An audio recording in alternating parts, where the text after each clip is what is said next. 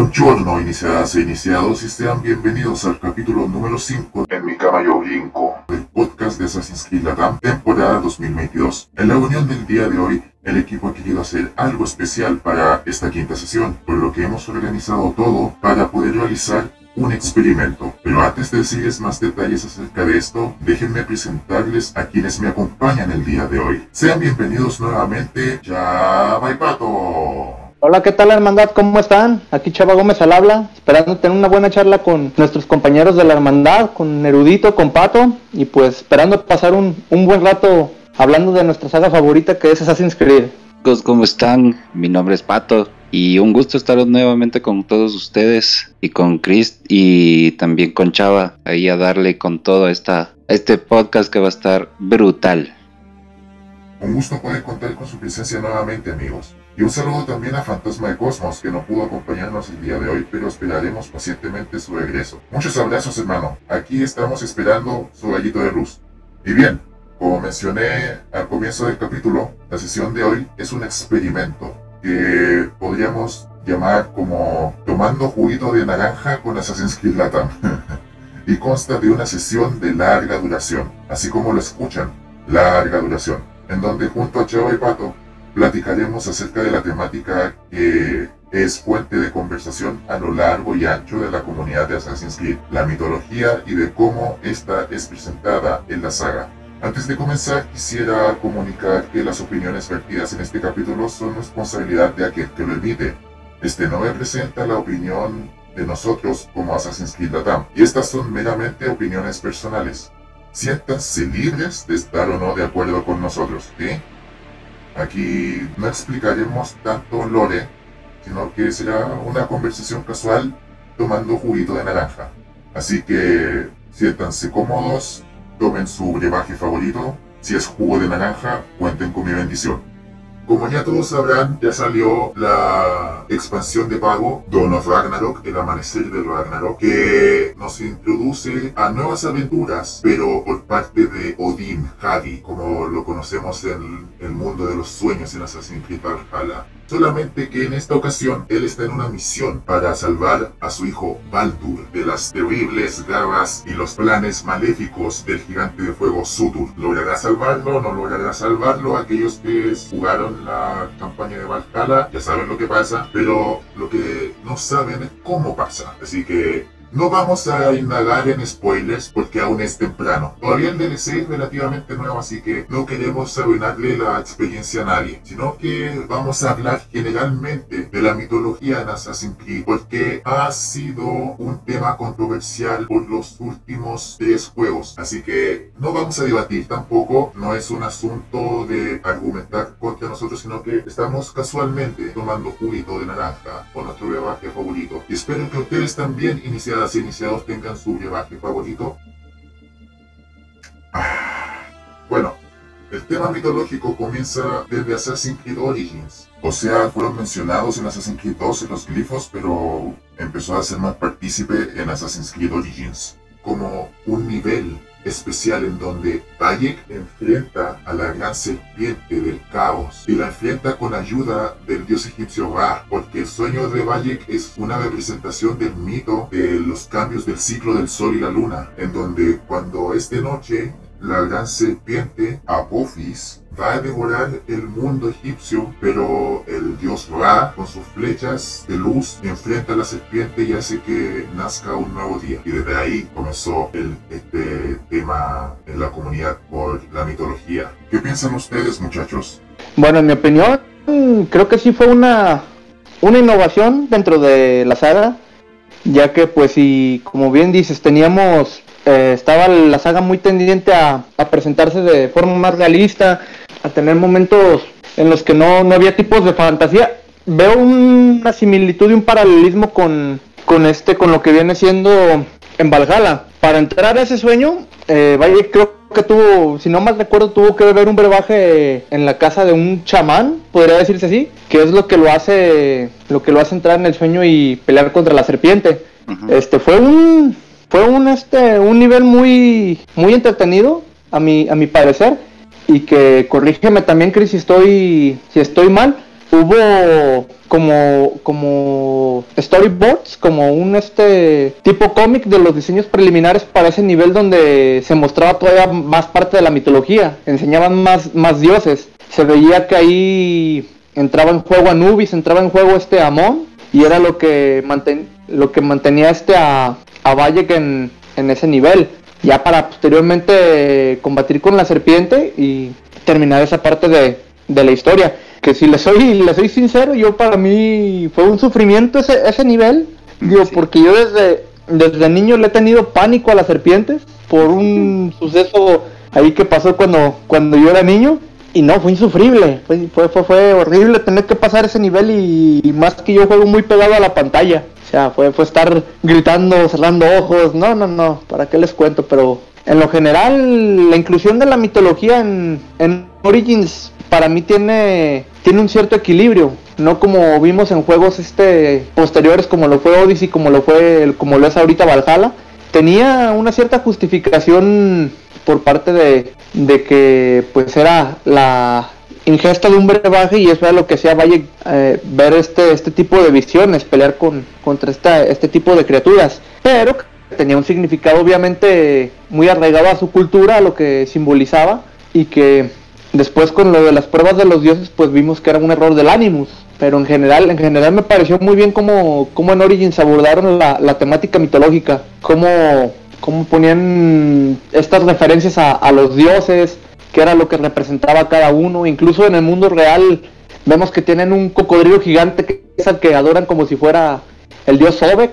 Así que sí, sí, sí, para, para mí fue un muy buen recurso la mitología en este juego. De mi parte, sí me gustó la, la mitología, como la, la insertaron en el juego. Eh, con respecto a que fue, fue, ¿cómo te explico? Este, ibas jugando y en la misma historia tenías todo eso, ¿me entiendes? Ibas jugando y de pronto tienes una misión donde sí, o sea, te tomas un brebaje y, y tienes esta, esta batalla con la serpiente, ¿no es cierto? Esto me gustó bastante, esa parte de la historia, porque al final es una alucinación, podría decirse. ¿Ya? Y por ese lado me gustó. La otra cosa es que no me gustó el, el punto de que te que se hayan tomado de que ya bacán, hay dioses de, de, hay el Ra, Horus, etcétera, etcétera, etcétera, y se tomen como ya, chévere, vamos a hacer una batalla con cada dios que existe en esta mitología para hacerle más largo el juego, qué sé yo, o hacer un DLC en este caso. Y eso es lo que no me gustó, por eso es que, o sea, estos DLCs, te soy sincero, a lo mejor hay gente como yo, no sé, eh,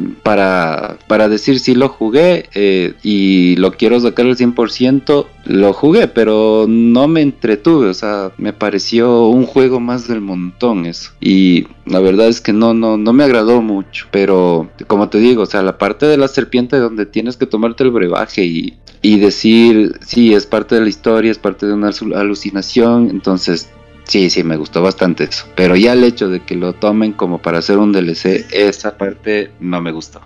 No sé si me, me, me di a entender.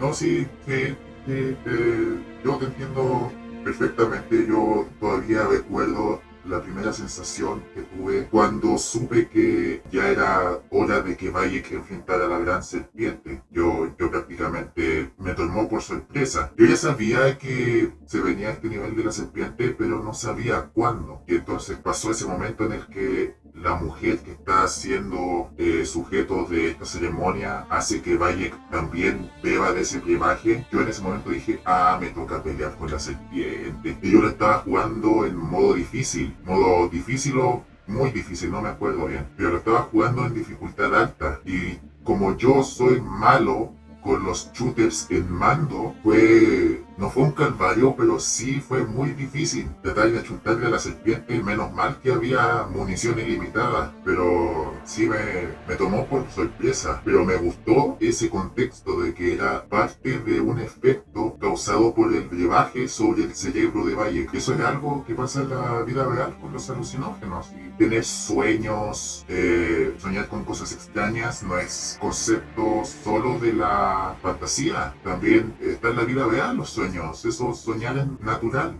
incluso en la vida real y más para, para un mundo como Assassin's Creed porque esa no fue la primera vez que vimos algo que vimos algo relacionado con los sueños. También está la introducción en Assassin's Creed 3 Liberations en donde Abelín tiene un sueño en el que termina por encontrarse con una persona que se le sale una serpiente de la boca. Y eso fue, fue parte de su sueño y eso también estuvo representado en la simulación del Animus porque es parte de su experiencia. Eso, esa experiencia quedó grabado en su memoria genética y por lo tanto es decodificable para el ánimo. Lo que sí no me gustó fue cómo manejaron ese concepto mitológico en el DLC de la maldición de los faraones. Spoilers para todos aquellos que no jugaron el DLC, pero a estas alturas, nie, pero puse casito, en de spoilers. Bueno, todo lo mitológico ahí es causado por el fruto del Edén que estuvo en manos de algunos faraones famosos como Akenatón, Tutankamón, Ramsés II y la cosa de Akenatón, Nefertiti. Y ese fruto fue de mano en mano hasta llegar a los seguidores de Amón y eventualmente llegó en manos de la villana de turno, Isidora. Entonces ella con el fruto del Edén causó todo ese malestar. Pero lo que no me gustó fue que el, fruto era capaz de materializar eh, a las figuras divinas de estos faraones a partir de la arena y que no eran espejismos porque te hacían daño. Era como una especie de ilusión física capaz de herirte, capaz de sacarte puntos de salud. Eso no, no me gustó porque Assassin's Creed le falta su, su concepto de, no sé si podríamos decir de balanceo. O sea, me, me intento explicar usando conceptos gamers como, ay, lo dije como, eso me sonó terrible boomer, me sonó muy, muy boomer.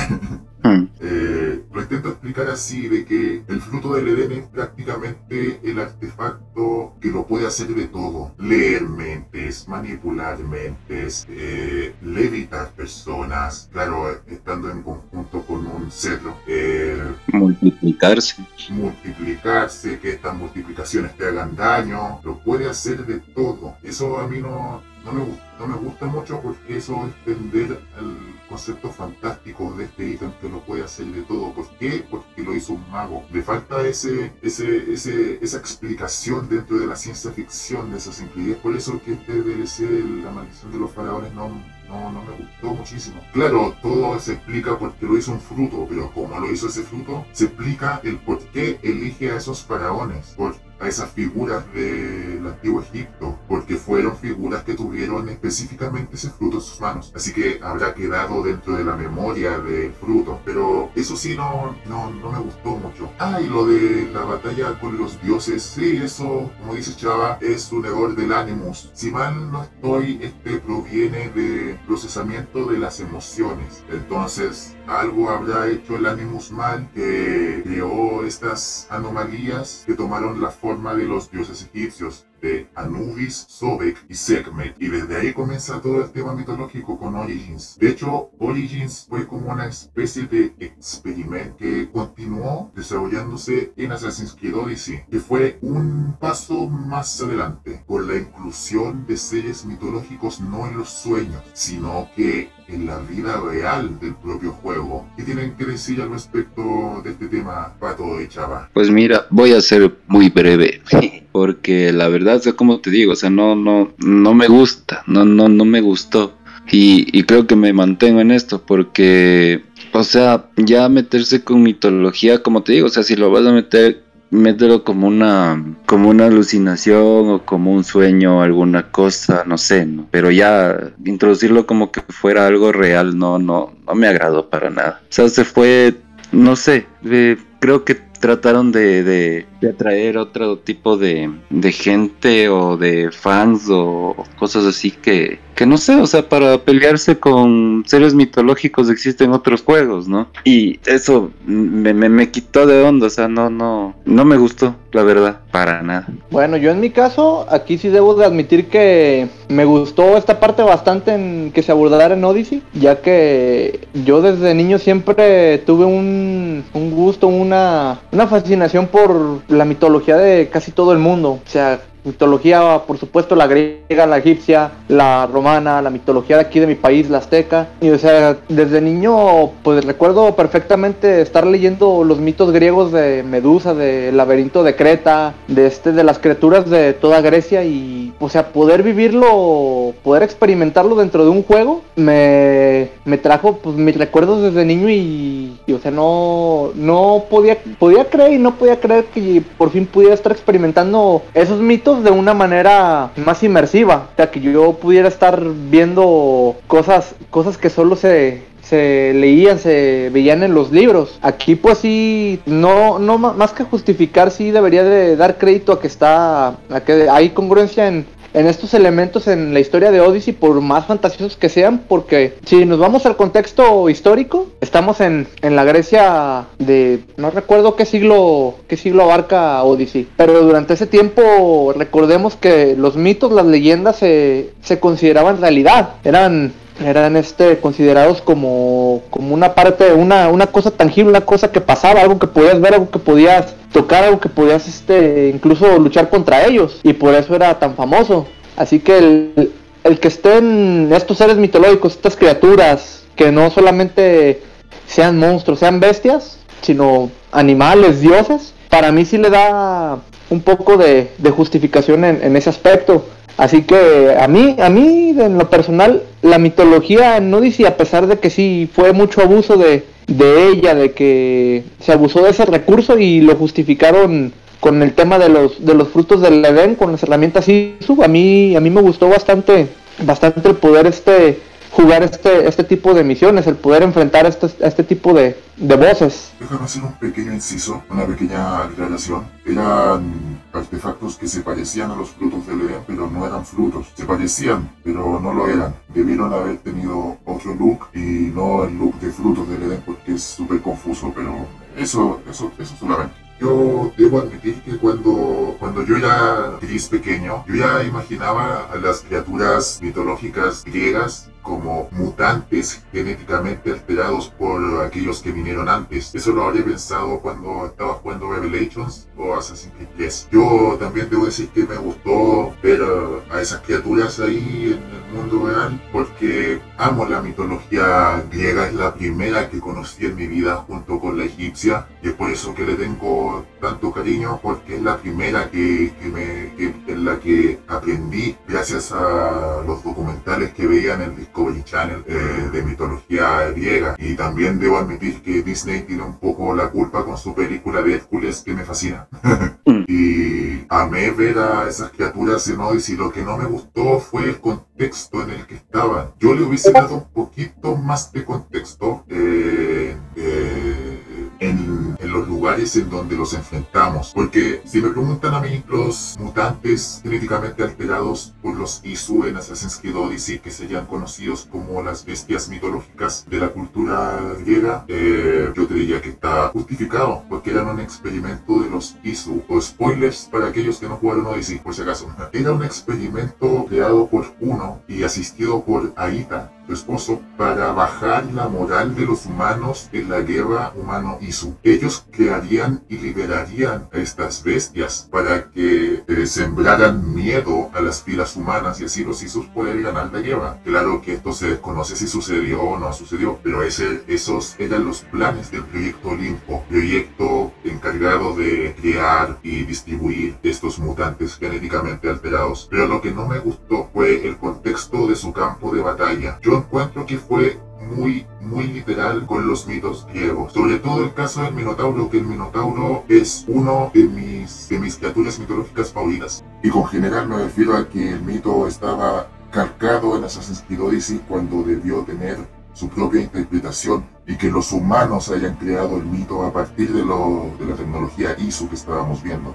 Yo me imaginaba el laberinto del Minotauro como una especie de bóveda científica en donde las paredes del laberinto serían estas infinitas paredes con soluciones químicas y avances científicos por parte de los ISU, pero no literalmente un laberinto, lo que me da a pensar varias cosas. Brevemente, el laberinto del Minotauro Assassin's Creed Odyssey se ubica en la isla de Creta, donde estaba antiguamente la civilización minoica, una de las civilizaciones más avanzadas para su época. Y en Assassin's Creed Odyssey te pueden explicar por qué era una de las civilizaciones más avanzadas para su época, porque ellos tenían acceso a tecnología ISU, el laberinto es un lugar ISU. Yo imaginaba al laberinto del Minotauro como algo creado por los propios minoicos, pero los Isu literalmente tenían un minotauro, un laberinto del minotauro. Ellos, los propios Isu, crearon el laberinto. Ellos fueron los que crearon todo, todo este contexto acerca del Minotauro, su laberinto, en vez de ser algo hecho por los propios humanos. Porque eso de eso se trata Assassin's Creed también, de que a mediados del tiempo de la historia, eh, eso pasa por, los cambios a través del tiempo. Una cosa empieza siendo algo, pero a través del tiempo cambia su significado y cambia su identidad para los humanos. Incluso los propios humanos pueden malinterpretar lo que era al inicio. Para agregar a eso que decías de que se lo tomaron literalmente en serio, me gustó también el, el detalle que tuvieron de que, o sea, tan, tan real, tan a detalle se metieron que estaba ahí el cordel que utilizó Teseo para, para encontrar la guarida de la bestia. Pero eh, es, verdad, chava.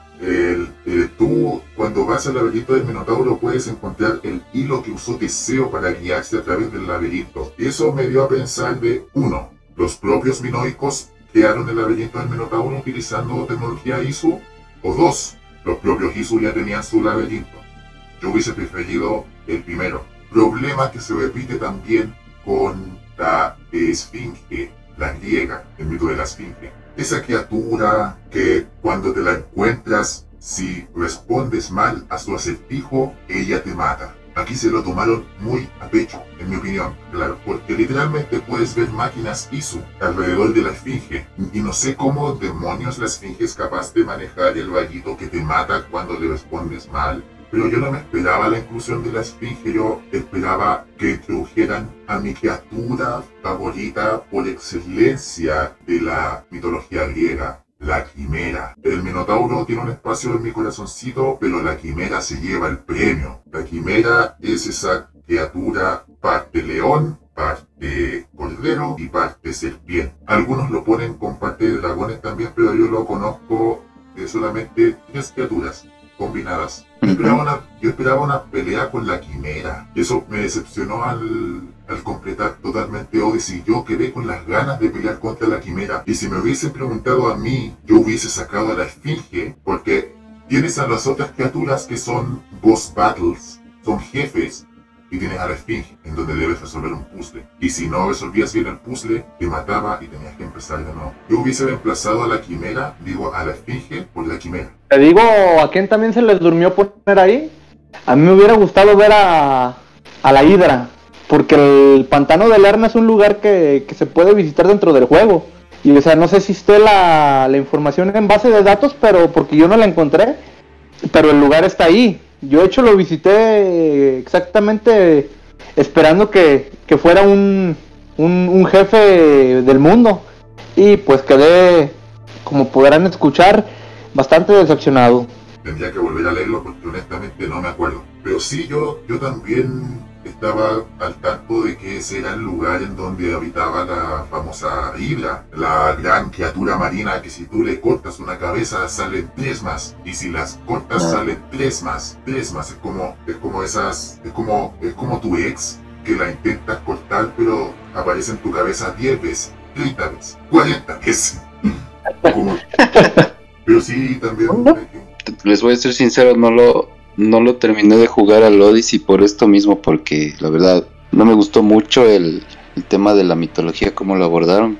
Pero yo te quería hacer una pregunta, y esto no, no, no sé si, si está. Eh, así como hay los personajes, digamos, de Medusa, el Minotauro, etcétera, etcétera. Eh, no sale por ahí o lo nombran por casualidad a Perseo. ¿Sí saben quién es Perseo? Sí, yo, yo estoy, yo estoy al tanto. Ajá, o sea, Perseo es el es la persona, digamos, o, el semidios, podría decirse, que decapitó a Medusa en la mitología, o sea, en la historia real, podría decirse. Entonces no, no, no leí ni nada del respecto, digamos, o, alguna pronunciación en el juego sobre él, si salió o no salió, no sé. Perseo es canónico en Assassin's Creed porque aparece mencionado en los glifos del sujeto 16 y él efectivamente tuvo una espada de Leven en su poder, así que es canónico. Ay.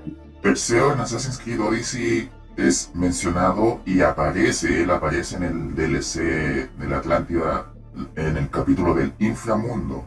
ah, ok. Hay algunos cambios en lo que Assassin's Creed respecta, porque se supone que la espada del Edén que usaba Perseo era similar a la espada del Edén que vimos, que vemos en Unity. Similar, no, no quiere decir que sea la misma espada, sino que hay más espadas que tienen la misma apariencia. Pero aparentemente no es así. En Odyssey, supuestamente la espada que tenía Perseo luce diferente y tiene temática gorgona. Hay una serpiente como un mango y de esta serpiente, no sé si por su parte posterior, lo cual sería doloroso, o por su boca sale la, hoja de la espada. Pero sí, esta espada aparentemente es un fragmento del Edén porque tiene, tiene los efectos visuales de una. Y si nos damos cuenta, en la pelea contra la Gorgona, eh, la, ella hace algunos movimientos espectaculares propios de un fragmento del Edén con la espada. Ah, para resolver una duda ahí escondida. La medusa que nosotros enfrentamos en Odyssey no es la medusa original, aunque así te lo haga pensar el juego. No es la medusa original. La medusa original murió cuando Perseo le cortó la cabeza. O como sea que la haya matado en el universo de Assassin's Creed.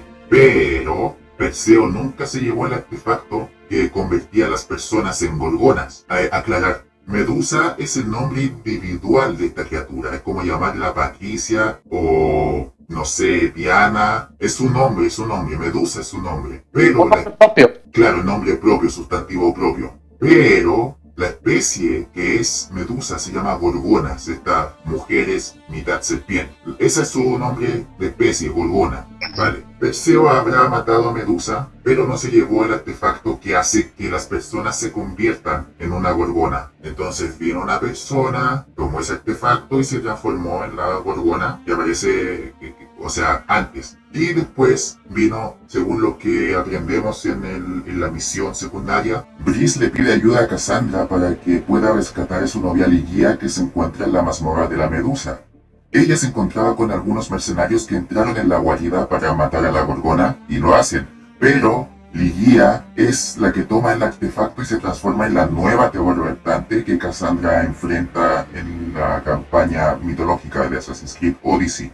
Y de hecho eso se nos da a saber indirectamente cuando Cassandra dice cuántas personas se habrán convertido en esto. O sea que hubieron varias personas que fueron Medusa, entre comillas, anteriormente. Perseo es canon y aparentemente eh, tenemos su espada en en Assassin's Creed Odyssey. De hecho, tenemos dos versiones de su espada. La versión que vemos en la pelea contra la Gorgona y la versión que vemos cuando peleamos contra Perseo en el DLC. Porque así es, hay más mitología en Assassin's Creed Odyssey. Y aquí quiero pasar el tema al DLC. Porque ya si bien en la campaña principal las criaturas mitológicas tenían su explicación al ser resultados de un proyecto que buscaba alterar genéticamente a los humanos, transformándolos en bestias horribles, repugnantes, nauseabundas, pero aún así geniales. Y vamos a hablar del DLC del destino de la Atlántida, cómo, cómo manejan la mitología ahí. Si ustedes, iniciados e iniciados, habrán visto los trailers, se darán cuenta que también se tomaron la mayoría de estos mitos literal, porque vemos los campos elíseos que son como el cielo para los griegos, vemos el Tártaro que es el infierno para ellos, y vemos la Atlántida. Chava Pato, ¿qué les pareció esta parte del juego? La verdad no tuve la oportunidad de jugar esa parte del juego del DLC. Eh, bueno, fue un tiempo que no, no tuve tiempo, valga la redundancia. Y ya lo dejé.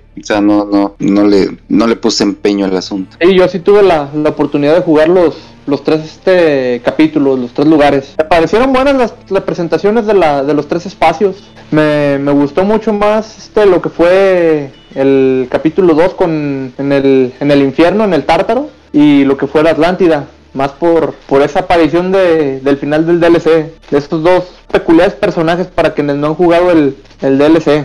Pero sí, también se ve que tenemos mucha mucha más mitología dentro del segundo arco, que es el del infierno, el del Hades, que en los otros tres, nosotros, en los, eh, digo, en los otros dos.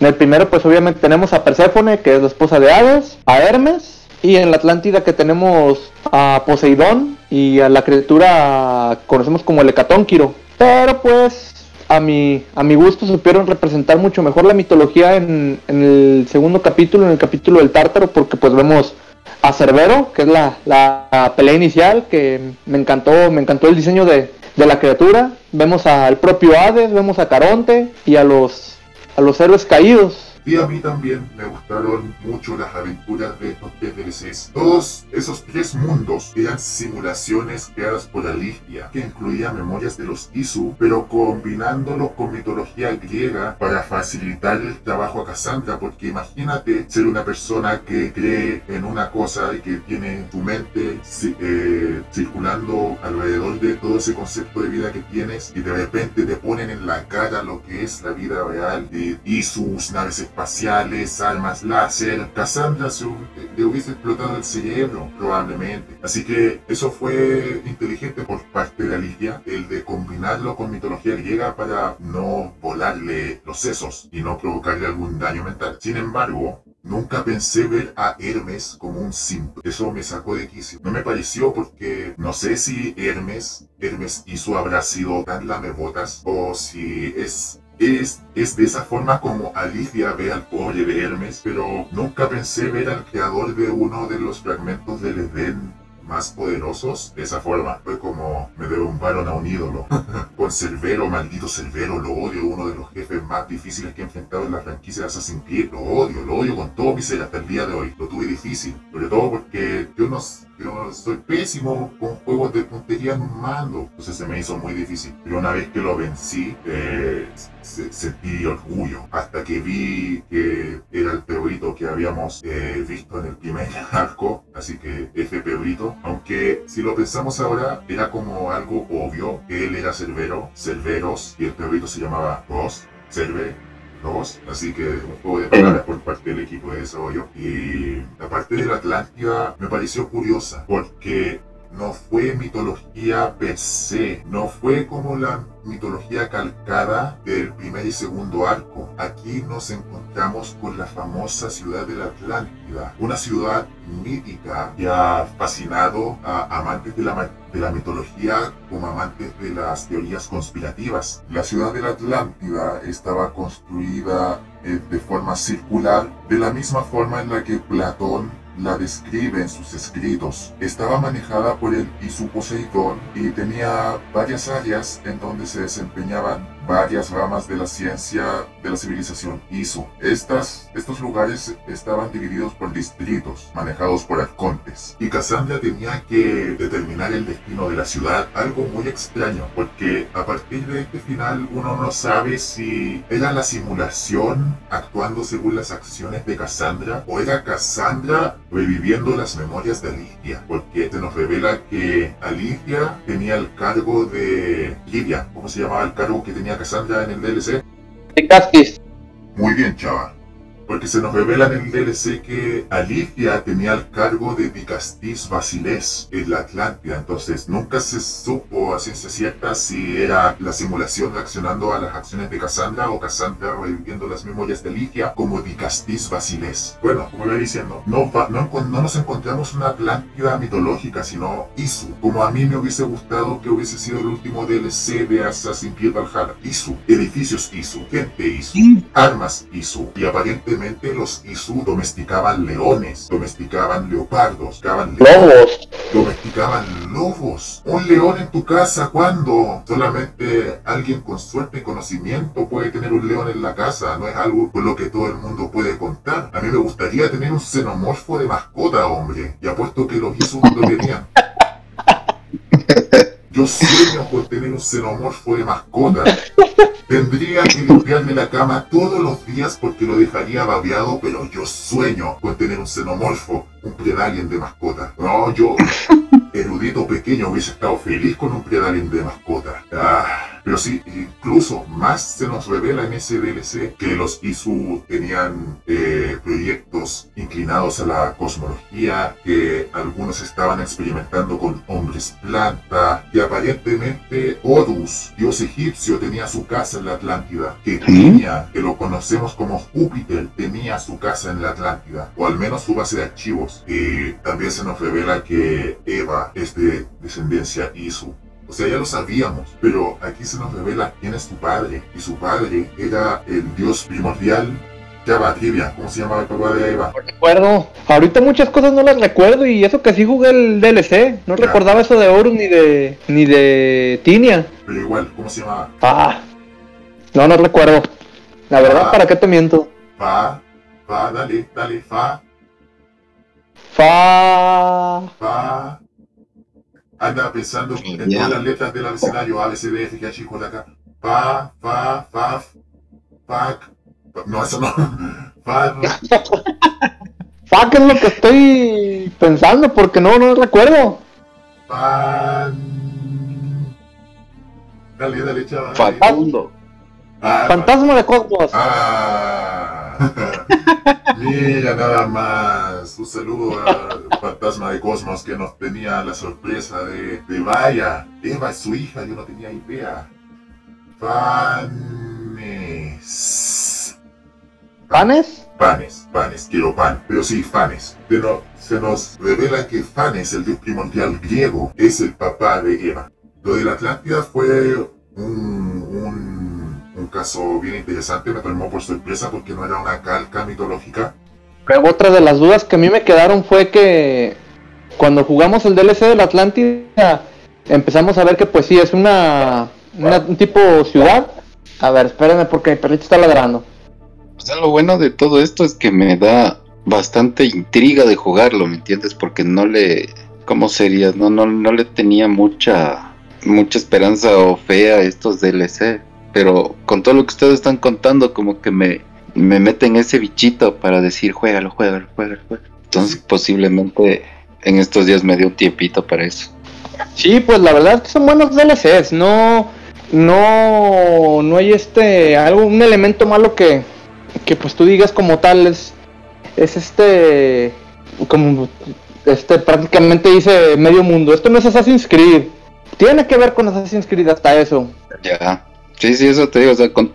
eso es lo bueno de todas estas charlas y estos podcasts. O sea, que a pesar de todo eso, así te abre el- el- la mente, ¿me, ¿me entiendes? O sea, es como que sí, yo en cierto punto estaba cerrado. Bueno, en ese tiempo cuando salió el juego, ¿no? Que también me demoré un poco en comprarlo y todo esto. Pero lo chévere de esto es que, o sea, te abre la mente y dices, ah, entonces lo voy a ver de otra manera o de otra perspectiva. Entonces ya es como que, sí, sí, me están entrando las ganas de, de jugarlo nuevamente.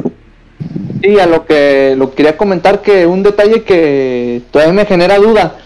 Este, vemos que pues en la Atlántida es una, una ciudad como tal. Están pues sus gobernantes, sus ciudadanos y su especie de policía. Y en un, en un tipo especial de estos, por así llamarlos policías, trae la trae puesta la armadura de que vemos en, en Origins cuando logras logras desentrañar el misterio de la de la esfinge la armadura que te dan, la armadura antigua, ya vemos aquí en Odyssey, en Odyssey, en el DLC de la Atlántida, que es una armadura como tipo policial. Así que lo que me lleva, ¿cómo llegó la armadura hasta la Esfinge? Claro, se desconoce el cómo. Lo que te podría decir es que a lo mejor los Isu del Mediterráneo, los Isu greco-romanos, habrían sido aliados de los Isu egipcios y usaban el mismo tipo de, de armadura. Desconozco si eran comandantes Isu, el cómo se llamaban estos enemigos, pero sí, en Odyssey hay enemigos, capitanes, que usan esta armadura y no solamente en ese color, está la armadura verde y la morada, si mal no estoy. Y el cómo llegó a, a debajo de la esfinge, no tengo la menuda idea. Si trabajara en el equipo creativo detrás de la historia de Assassin's Creed, ni siquiera te lo diría porque si no me despedirían. Pero sí, sería, sería genial saber cómo llegó eso, eso ahí. A lo mejor fue porque eran aliados o el gran cataclismo hizo que La arrastró hasta ahí. la pudo adaptar hasta ahí también, quién sabe, por el tiempo. Exigimos respuestas. Exacto. ¿Dónde están mis respuestas? Maldita sea. y eso, eso, todo, toda esta conversación es para guiarlos, eh, iniciadas e iniciados a lo que está sucediendo actualmente con Assassin's Creed Valhalla y su última expansión que está dando actualmente mucho que hablar y tiene a la comunidad eh, en un continuo espacio de discusión. Hay algunos que les gusta y hay otros que no. ¿Pero por qué? ¿Qué es lo que está pasando con Dawn of Ragnarok?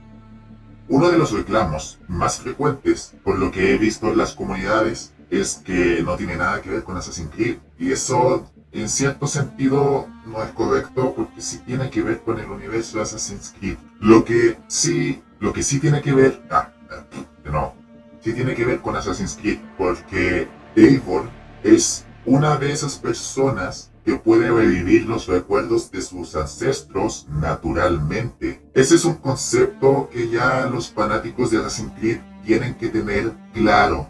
El efecto sangrado no es exclusivo para aquellos que usan un Animus. Se lo menciona en los archivos de multijugador de Assassin's Creed Revelations que los sueños premonitorios, los viajes astrales, eh, las hipnosis y todos esos fenómenos psicológicos, mentales, son expresiones naturales del efecto sangrado. Entonces cualquier persona que tenga ciertas circunstancias en su cerebro puede perfectamente vivir los recuerdos de sus antepasados de forma natural sin una máquina. Ahora, ¿cómo sería eso? Assassin's Creed Valhalla nos da un ejemplo de una vikinga reviviendo sus recuerdos de forma natural. Así que sí tiene que ver con Assassin's Creed.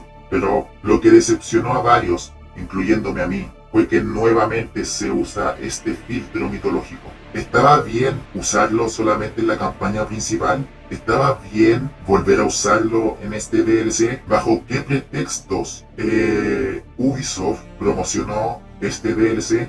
Chava, Pato, los escucho. ¿Cuál es su opinión acerca del mundo de los sueños que vemos en la campaña de Valhalla y cuál es su opinión acerca de este DLC. Bueno, pues la campaña de los sueños. La verdad aquí me gustó más de la, que en Origins porque, o sea, si entras a... Eh, me olvidé el nombre de la de la bruja, podría decirse. Valka. Eso, Valka. Y, y, bueno, por medio del brebaje y todo esto, o sea, es donde te lleva a, a, vivir esto, ¿no?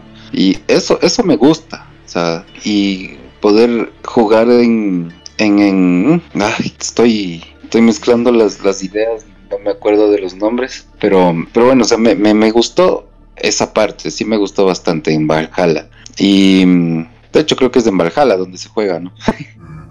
me gustó toda esa onda del, del Bifrost, de... Sí, sí, o sea, me gustó bastante, la verdad. Eh, la historia no estuvo tan mal, también me, me agradó porque me entretuve bastante, pero no lo he terminado tampoco, o sea, solo llegué hasta hasta cuando peleo con Odín, me parece que es. Hasta ahí lo jugué. Pero sí me pareció una historia bastante bien contada, la verdad. Sí me, sí me, sí me agradó. Y al igual que Pato, a mí me pareció muy bien cómo se aborda la mitología nórdica ya en Valhalla. Ya desde mi punto de vista, aquí sí creo que eso se pudo haber omitido. Omitido desde el punto de que no... O sea, lo, abordaron bien, lo hicieron bien. La verdad es que fue, fueron niveles entretenidos y para dar a conocer el contexto de cómo los vikingos tenían sus deidades, cómo, cómo estas deidades pues tenían sus, sus historias así sí fue, fue emocionante de, jugar, de ver, pues a quien no le digo spoiler para quienes no hayan terminado Valhalla, pero pues también ya, ya, ya, ya no debe contar como spoiler, el poder este pelear con Fenrir, maldito Fenrir, cómo me dio dolores de cabeza. Hasta las 4 de la madrugada intentando vencer al maldito lobo. Sí, fue, fue este. A mí me gustó bastante, fue entretenido. Sin embargo, pues yo creo que ya aquí es obviamente, y, desde mi punto muy personal de vista, un abuso de la mitología como, como justificación dentro de la narrativa. A opinión personal, yo creo que sí hubiera sido mucho mejor que abordaran la temática como lo hicieron en el lado ISU, así como como tú mencionabas hace, hace un rato, Chris, ver a su de traje de spandex y con la tecnología como en, como en ese video de la, de la gran catástrofe. Ese fue un, fue un aspecto que a mí me gustó de, del, del juego, cómo íbamos desentrañando el video de, de, las, de las anomalías del Animus, ya para después poder ver el final, el final hizo como una especie de, de clip de la verdad, que me recordó muchísimo a los, a los, a los Assassin's clásicos, al Assassin's 2, al Assassin's Brotherhood. Fue, fue una forma muy... La forma en que a mí me hubiera gustado que se abordara la mitología, más del lado Isu que del lado mitológico en sí. Pero, pero si es congruente, es coherente el, el que lo aborden de esa manera. Sin embargo, para mí, pues me hubiera gustado mucho más que se abordara desde la temática ISU. Sí, yo, yo estoy de acuerdo con, con eso. Yo soy de aquellos que piensan fervientemente que este DLC nuevo debió haber sido ya con los ISU, tal cual los conocemos, con sus pistolas láser, cohetes, vehículos voladores, edificios gigantes, maravillosos, que no contaminan las Sí, yo también quisiera algo así. Que sería hermosísimo. Claro, sería hermoso si tan solo el equipo creativo saliese de su zona de confort, de fantasía, porque esa es una observación que tengo que hacer con Assassin's Creed.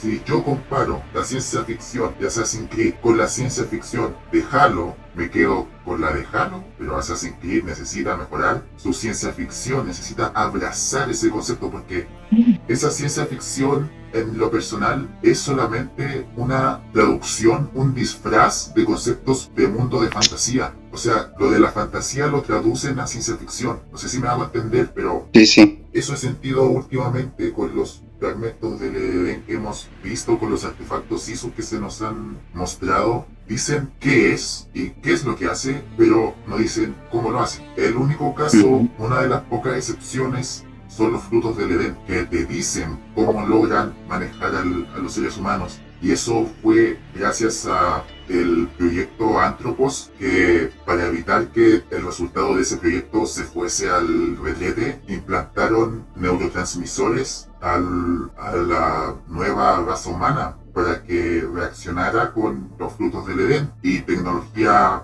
y, y, y a otros subartefactos eso, esa explicación estuvo buena, eso es ciencia ficción neta y pura. Pero explicaciones como esta ya no se han abordado en, la, en, la, en el canon de Assassin's Creed. Todo parece ser fantasioso. Ahora, yo opino, lo de Assassin's Creed Origins fue un experimento. Lo de Assassin's Creed Odyssey fue un experimento. No era necesario continuar con este experimento en Assassin's Creed Valhalla, en mi opinión. Porque ya... Totalmente de acuerdo. Ya los teníamos en la campaña principal y estaban muy bien explicados ahí. Bueno, este DLC también utiliza la, la misma explicación. Si bien Eivor rechazó a Odin, lo rechazó a nivel psicológico, pero su ADN todavía sigue en su sangre. Vuelve a tomar el brebaje para conocer qué es lo que significan todas estas visiones. Pero gran parte de la comunidad expresa que no era necesario este filtro mitológico de nuevo, porque se está produciendo como un estrés, como que los fans están empezando a decir mitología de nuevo. No está mal añadir mitología en Assassin's Creed porque la mitología es parte de la historia, parte de la cultura humana, parte de cómo nosotros entendíamos los sucesos que nos rodeaban. Naturaleza, eh, partos, guerras, sentimientos, amor, todo eso.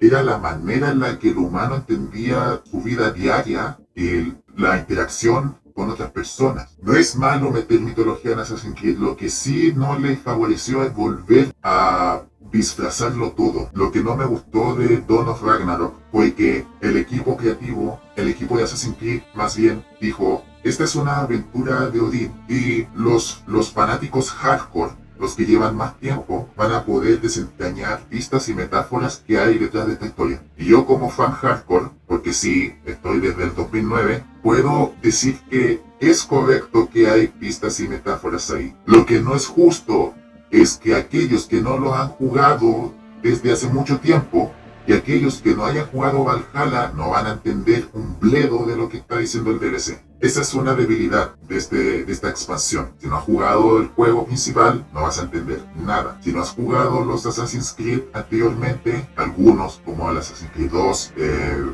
Assassin's Creed Revelations, no vas a entender nada. No voy a spoilear, pero sí hay cosas, hay cosas. Pero yo encuentro que es ese esfuerzo mental que tienen que poner los fans, los tienen que poner en puzzles. No hagas que ese esfuerzo mental se pierda en el intento de los fans de poder identificar qué es ISU y qué no. Eso es lo que yo opino de este DLC. El filtro mitológico no fue necesario. Debió haber sido como vimos el DLC de la Atlántida. Así ISU, tal cual, con sus trajes de con sus armas láseres, con, con todo eso.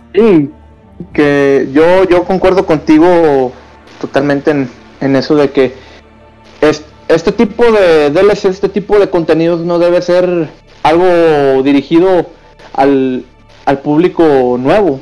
O sea, obviamente si va a tener conexiones con diferentes juegos, va para los fans más hardcore, pero yo insisto, Assassin's Creed tiene que ser mucho más que solo que meramente referencias.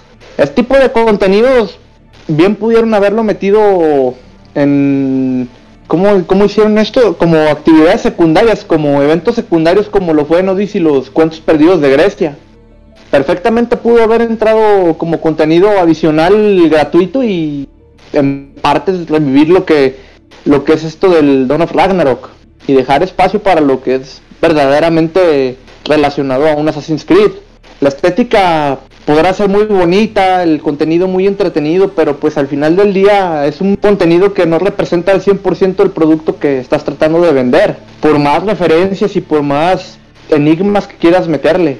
Sí, yo igual totalmente de acuerdo contigo. Es, o sea, como para hacerlo todo un DLC es, es relativamente eso, o sea, no, no, ni, ni, ni ganas de comprarlo me da. Y o sea, si lo, hubieran puesto como dice Chava, o sea, como, como historias adicionales, o sea, como que tienes que ir a un punto y en ese punto vas a desbloquear algo así, o sea, creo que va bien. Y, y sí, o sea, solo te ponen unas cuantas referencias de, de qué es Assassin's Creed, ya no es un personaje neto de que tiene que es miembro de, de la hermandad, o sea, ya solo te ponen como decir easter eggs y, con eso ya nos dejan como decir felices, o sea, mira, ya hay un escudito de Assassin's Creed o de Assassin's de la hermandad y, ya nos quedamos con eso medio tranquilos, digamos así. Algo que quisiera conversar con ustedes también es la razón de por qué Assassin's Creed no tiene la aprobación total de la comunidad aun cuando realizó cambios que alteran la fórmula preestablecida. Cabe destacar que antes de la saga de Leila, antes de Origins, una parte de la comunidad estaba molesta por lo repetitivo que se había puesto la franquicia y el equipo decidió tener un año de hiatus luego de Syndicate para refrescar los juegos en una especie de reinicio suave o soft reboot, como se dice en inglés. Lo curioso es que Assassin's Creed no es el único juego que ha implementado este tipo de cambios a su fórmula. Franquicias como Doom y God of War también aplicaron cambios a la fórmula que tenían antes y sin embargo cuentan con la aprobación de casi toda la comunidad. A diferencia de la de Assassin's Creed, que los tiene divididos. Basta con ver los foros que hay de la comunidad en Internet. Otros prefieren el nuevo estilo, otros prefieren el viejo estilo. Personalmente yo prefiero el viejo estilo, por lejos, pero sí admito que se estaba volviendo repetitivo en cuanto a jugabilidad. ¿Era necesario efectuar cambios en Assassin's Creed? Sí, por supuesto. La jugabilidad se estaba tornando repetitiva y no era desafiante. Así es. ¿Eran necesarios los cambios que se hicieron? Bueno, depende mucho y ahora vamos a hablar por qué. ¿Qué opinan ustedes, amigos? Te digo, Digo algo, yo creo que tiene que ver más con el concepto de estos juegos, lo que dices, que es una evolución. Mientras que acá en Assassin's Creed fue una transformación completamente de 180 grados. Porque estamos acostumbrados, si no a un tipo de juego más lineal, si a uno que siguiera una, una misma dirección, pero dentro de un, un ambiente, una narrativa y una jugabilidad ya bien definida. ¿Qué pasa? Cuando llega Origins, desde la mecánica fue el, fue el gran cambio. Pasó de ser un, un juego pues con una mecánica sencilla a un RPG. ¿A qué me refiero? Que fue una transformación total. Hablando, hablando del tema del tema narrativo, estamos acostumbrados a una, a una ficción histórica, que si bien no es una calca exacta de la historia, sí te meten pues hechos históricos junto con, con eventos, eventos fantásticos, pero que tienden a ser más creíbles, no como lo que ahorita estamos viendo con, con el concepto de la mitología. Yo creo que por eso es por lo que los viejos fans nos quejamos más, porque no está, no, no era algo a lo que estuviéramos acostumbrados. Si bien la mitología estuvo presente desde Assassin's Creed 2 con, con la triada capitolina, con los nombres de, de los dioses romanos, era un elemento, un elemento que pues no era tan importante, pero el elemento mitológico en sí, pero sí era, era una parte vital del juego. Por eso yo creo que la, opinión del fandom, del fandom más hardcore como lo somos nosotros tres en parte y como muchos que seguramente nos están escuchando, esa es la queja.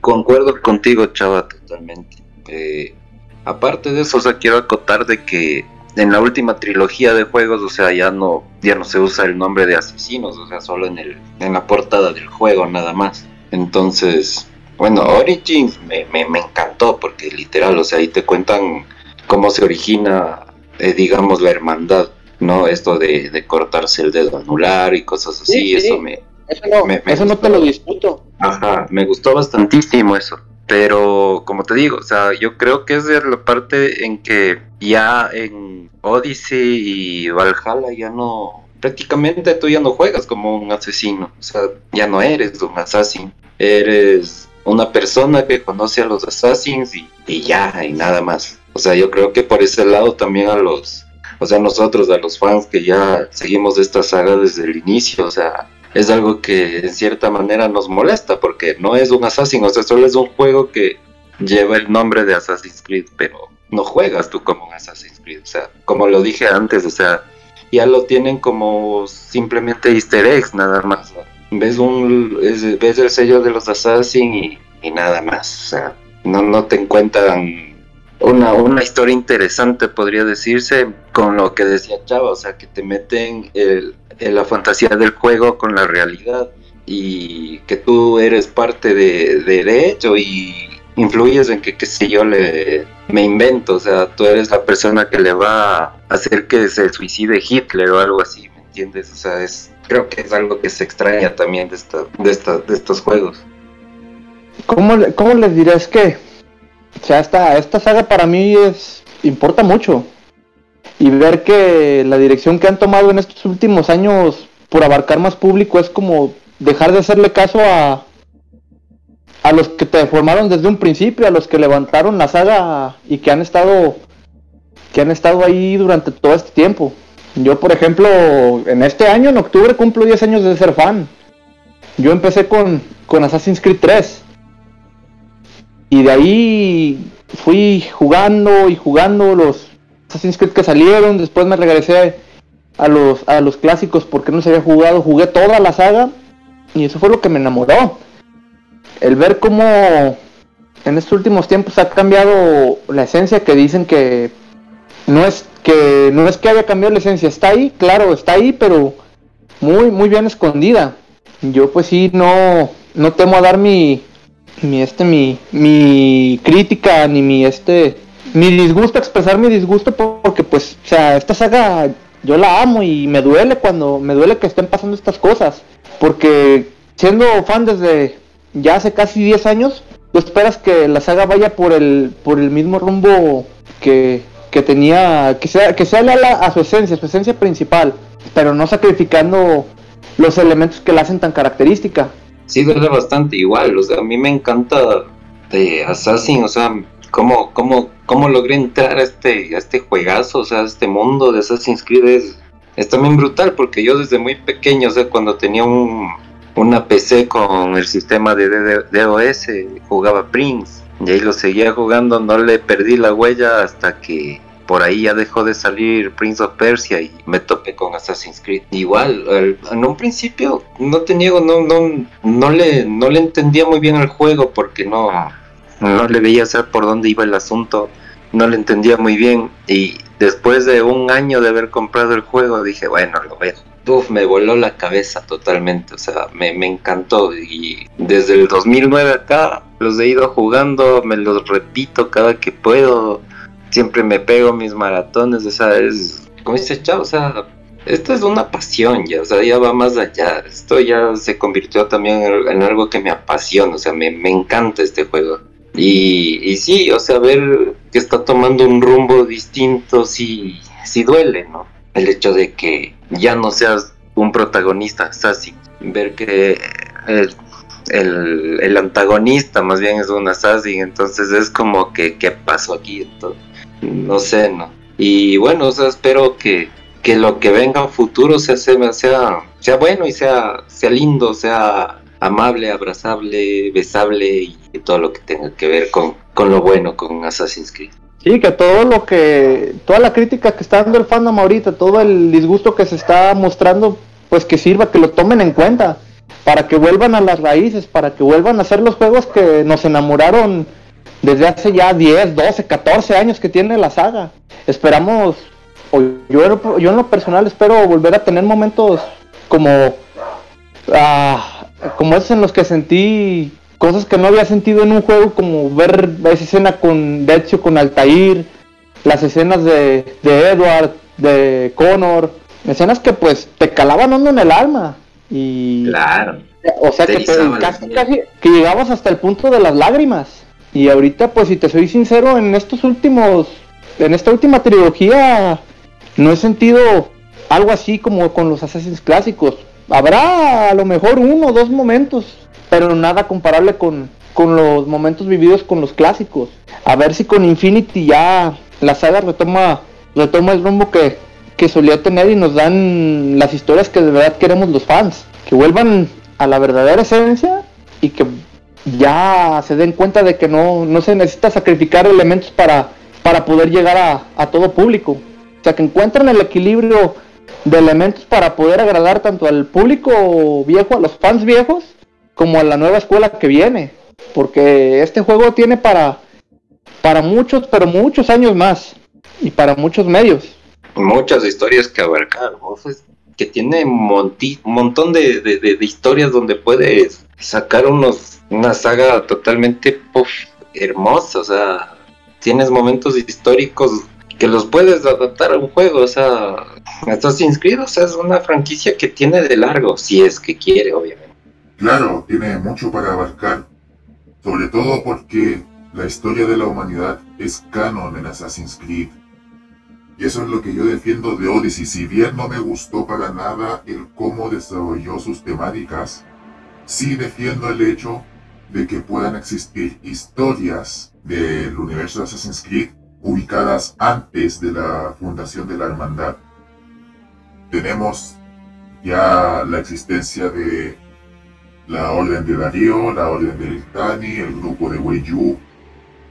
Y perfectamente pueden existir historias de Assassin's Creed en esas épocas. Lo que sí me gustaría es que no vuelvan a repetir lo que pasó con Odyssey, de hacerlo tan, tan lejos de los conceptos de Assassin's Creed que olvidabas el hecho de que estabas jugando Assassin's Creed y lo recordabas solamente cuando volvías al presente que es lo que me sucedió con Assassin's Creed Odyssey.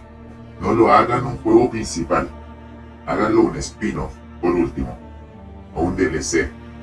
Porque yo opino que los juegos principales son para ver conflictos de asesinos y templarios haciendo estrategias de guerra secreta, conspirando entre ellos, ya sea por mejorar la civilización humana o pelear por uh, un fragmento de Es una historia genérica para conceptos de la franquicia, pero funciona, atrae y sirve. Es la misma noción, pero lo que cambia se debe, pero el interés que esa historia puede generar depende totalmente de los personajes y, y de sus motivaciones. Porque hemos estado viendo lo mismo siempre de asesinos peleando con templarios, pero eso nunca nos aburrió narrativamente porque eran diferentes conflictos de la, del conflicto, eran diferentes problemáticas del eterno conflicto y los personajes eran distintos.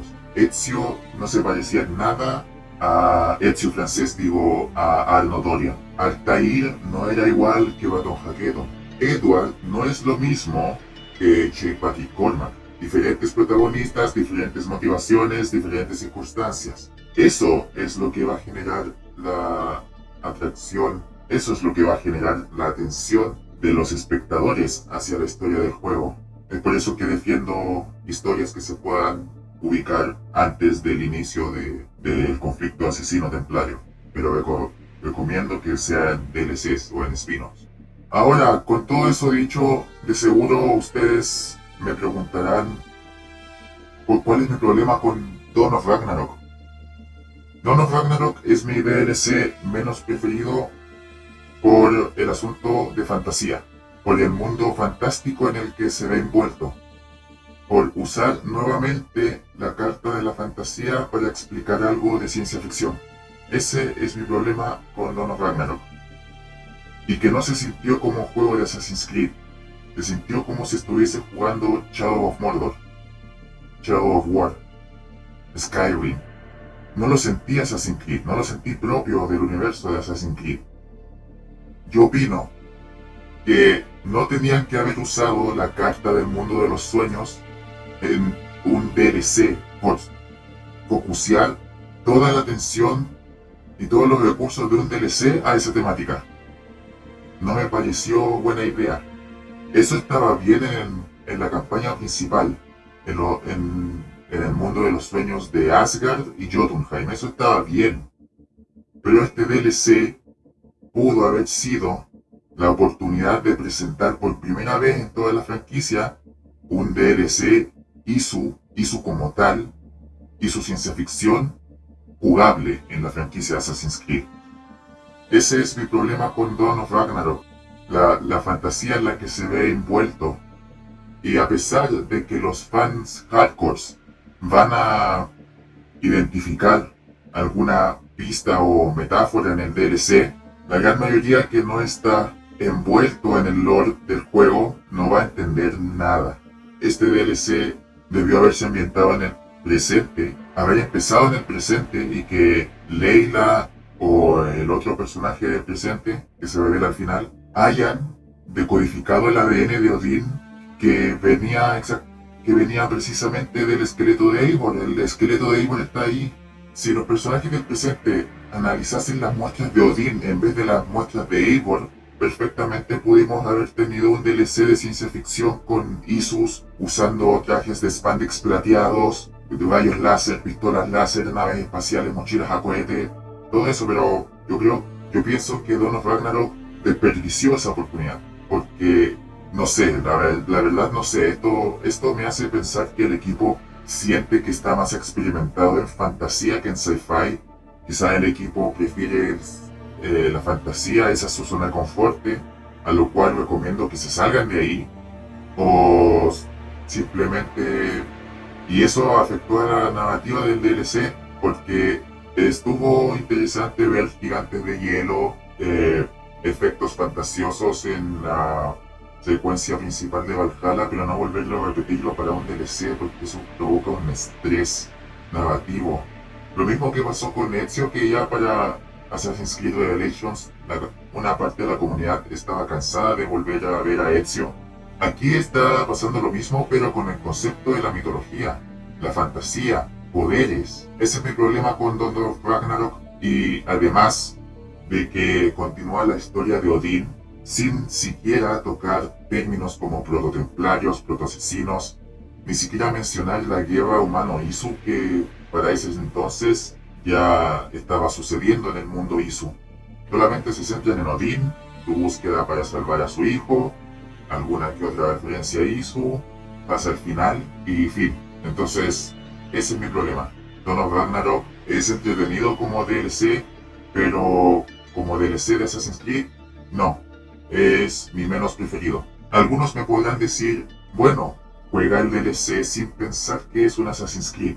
A lo cual yo estoy muy en desacuerdo, porque, de nuevo, volvería a decir, entonces para eso juego Shadow of Mordor, Shadow of War, Ghost of Tsushima Legends. En mi opinión, Shadow of Mordor, Shadow of War y Ghost of Tsushima han tenido más esencia de Assassin's Creed que el propio Assassin's Creed. Estos juegos fueron más fieles a los conceptos de Assassin's Creed que la propia franquicia. Assassin's Creed hizo sacrificios para poder llamar a una mayor audiencia, pero esos sacrificios afectaron mucho los elementos núcleo, la esencia de la saga. Es por eso que no puedo evitar pensar que Assassin's Creed no debería tomar este rumbo, y es por eso que no encuentro correcto decir que juguemos este DLC sin pensar en Assassin's Creed, porque en primer lugar tiene el nombre de Assassin's Creed encima, tiene el título, entonces, es como si me dijeran, no piensas en el pingüino y yo pienso en el maldito pingüino. Que una parte del DLC se promociona como Assassin's Creed es porque eh, pertenece a la historia de Assassin's Creed. Entonces, esa es una falacia con la cual no estoy de acuerdo en lo absoluto. Es de Assassin's Creed, es de Isus, pero debieron haberlo hecho con temática de ciencia ficción en vez de fantasía. Y ojalá no, no vuelvan a repetir este error. Se agradece, claro, el, el, esfuerzo del equipo de desarrollo, yo entiendo eso, y me entretuve con el DLC. Estaría mintiendo si dijera que no, pero lo disfruté como juego, como DLC, pero no tiene nada de Assassin's Creed. Si ustedes le quitan las referencias ISU que en el DLC, Dawn of Ragnarok sería más un DLC para Immortal Phoenix Rising que de Assassin's Creed. Entonces una oportunidad desaprovechada al máximo. Es por eso que Dawn of Ragnarok, a pesar de que me entretuvo, a pesar de que disfruté los poderes, sobre todo los poderes del cuervo y de Jotunheim, juntos hacen una combinación brutal. Me, gusta, me adoro esa sinergia. No tiene nada de Assassin's Creed. Nada. Los hizo solamente. Y eso que son referencias. Solamente aquellos que están jugando el juego desde antes van a entender. Ese es mi problema con Dawn of Ragnarok. Introdujo elementos que vemos en otros juegos de fantasía sacrificando conceptos que eran propios de Assassin's Creed, hizo de lado parte de su identidad para llamar a una mayor audiencia. En eso estoy de desacuerdo, no debió haber sacrificado sus conceptos claves. Cambios sí eran necesarios, pero no de la forma en la que los estamos viendo. Ya, ya creo que es un tiempo en el que se puede, se puede explotar el, el la parte hizo para hacer una, una historia completa. Si bien no tanto como un juego principal, sí como, como una parte de, de un juego principal. Incluso hasta un mismo DLC, pero ya centrado en un, en un mundo ISU bien establecido. Sí, sí, igual, pienso igual. Es, es justo y necesario, creo yo, que, que se dé esto. O sea, que, como dice Chavo, o sea, si no es en un juego principal, que no creo que lo vayan a hacer, pero sí un DLC enfocado en esto, o sea, de, ver cómo eran los Isu, cómo convivían con los, con los humanos y, cómo los creaban, pues sí me parece súper interesante, súper chévere que, se haga esto. Y sí, sí, sí, eh, concuerdo con eso. Y bueno muchachos, se nos acabó el cubito de naranja, se nos acabó nuestro brebaje favorito. Y eso es señal de que debemos dar por terminado el episodio del podcast de esta semana, que es un experimento. Una, un podcast de larga duración en donde hablamos casualmente de temas Assassin's Creed. Si llegaron hasta acá, muchísimas gracias agradecimientos eternos a cada uno de ustedes, iniciadas e iniciados. Esperamos que este experimento les haya gustado. En nuestras redes sociales, ya sea en la cuenta de Twitter de Assassin's Creed Latam o en la mía, la red de Erudito, vamos a habilitar una votación en donde ustedes nos, en donde ustedes podrán decir si les gustó una entrega como esta y les gustaría ver más, o si no les gustó y preferían, y, o si no les gustó, prefiriendo podcasts más cortos. Es por eso que queríamos hacer este, este experimento para darles una pequeña cucharada y que ustedes nos digan si, si es de buen sabor o si necesita más tiempo de preparación. Así que estamos pendientes a sus comentarios. Para finalizar, recordarles que nos pueden seguir en nuestras redes sociales. En Twitter estamos como Assassinlatan sin la S. Nunca se olviden de eso, sin la S. La que está en el medio, claro, porque las otras sí la tienen que colocar. No puedes escribir Assassins sin doble as. Ah. Pueden seguirnos en Facebook e Instagram Estamos como Assassin's Creed Latam, en donde posteamos cosas Assassin's Creed. No se pierdan las transmisiones del mentor Fernando que se hacen en Facebook y las noticias que nuestros compañeros Chava y David dan de vez en cuando en la página de Facebook de Assassin's Creed Latam. Para los que están en Twitch, pueden seguir al mentor Carlos que estará transmitiendo Assassin's Creed en estos días siempre y cuando el horario se lo permita. Bueno amigos, den sus redes sociales y despídanse de nuestras iniciadas e iniciados. Eh, bueno chicos Hermandad, eh, Chava, Chris, eh, ha sido un gustazo estar con ustedes nuevamente esta noche. Y bueno, les invito a que me sigan en, en Twitter y en Twitch. Estoy como Patrico66. estoy retomando de igual toda la saga desde Assassin's Creed 1. Ya voy por el Brotherhood.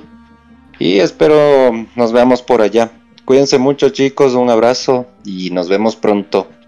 Y bueno, hermandad, a mí me pueden encontrar en Facebook, en Instagram y en Twitter como Chava Gómez. O Chava Gómez 96. Pronto, como mencionó Ludito, estaremos David y yo dando las noticias nuevamente por Facebook con nuestros lives semanales. Esperando que pues sea a la brevedad posible. Cuídense mucho, hermandad. Fue un placer hablar con ustedes. Chris, un abrazo. Muchas gracias por esta agradable plática, este experimento de las pláticas con juguito de naranja. Muchas gracias a ustedes, Chava y Pato, por acompañarme en este experimento y agradecer nuevamente a las iniciadas iniciados por llegar hasta acá. A mí me podrán encontrar en Twitter como arroba la de ruido en YouTube con el nombre homónimo, Nave de Ruido. Subiré video cada vez que nos muestran a los Isu como realmente eran, pero hay videos. que la paz sea con ustedes y que el Padre del Entendimiento los guíe a todos. Bendiciones y abrazos. Cuídense mucho, cuídense mucho hermandad, recuerden, nada es verdad, todo está permitido. Hasta el próximo capítulo del podcast.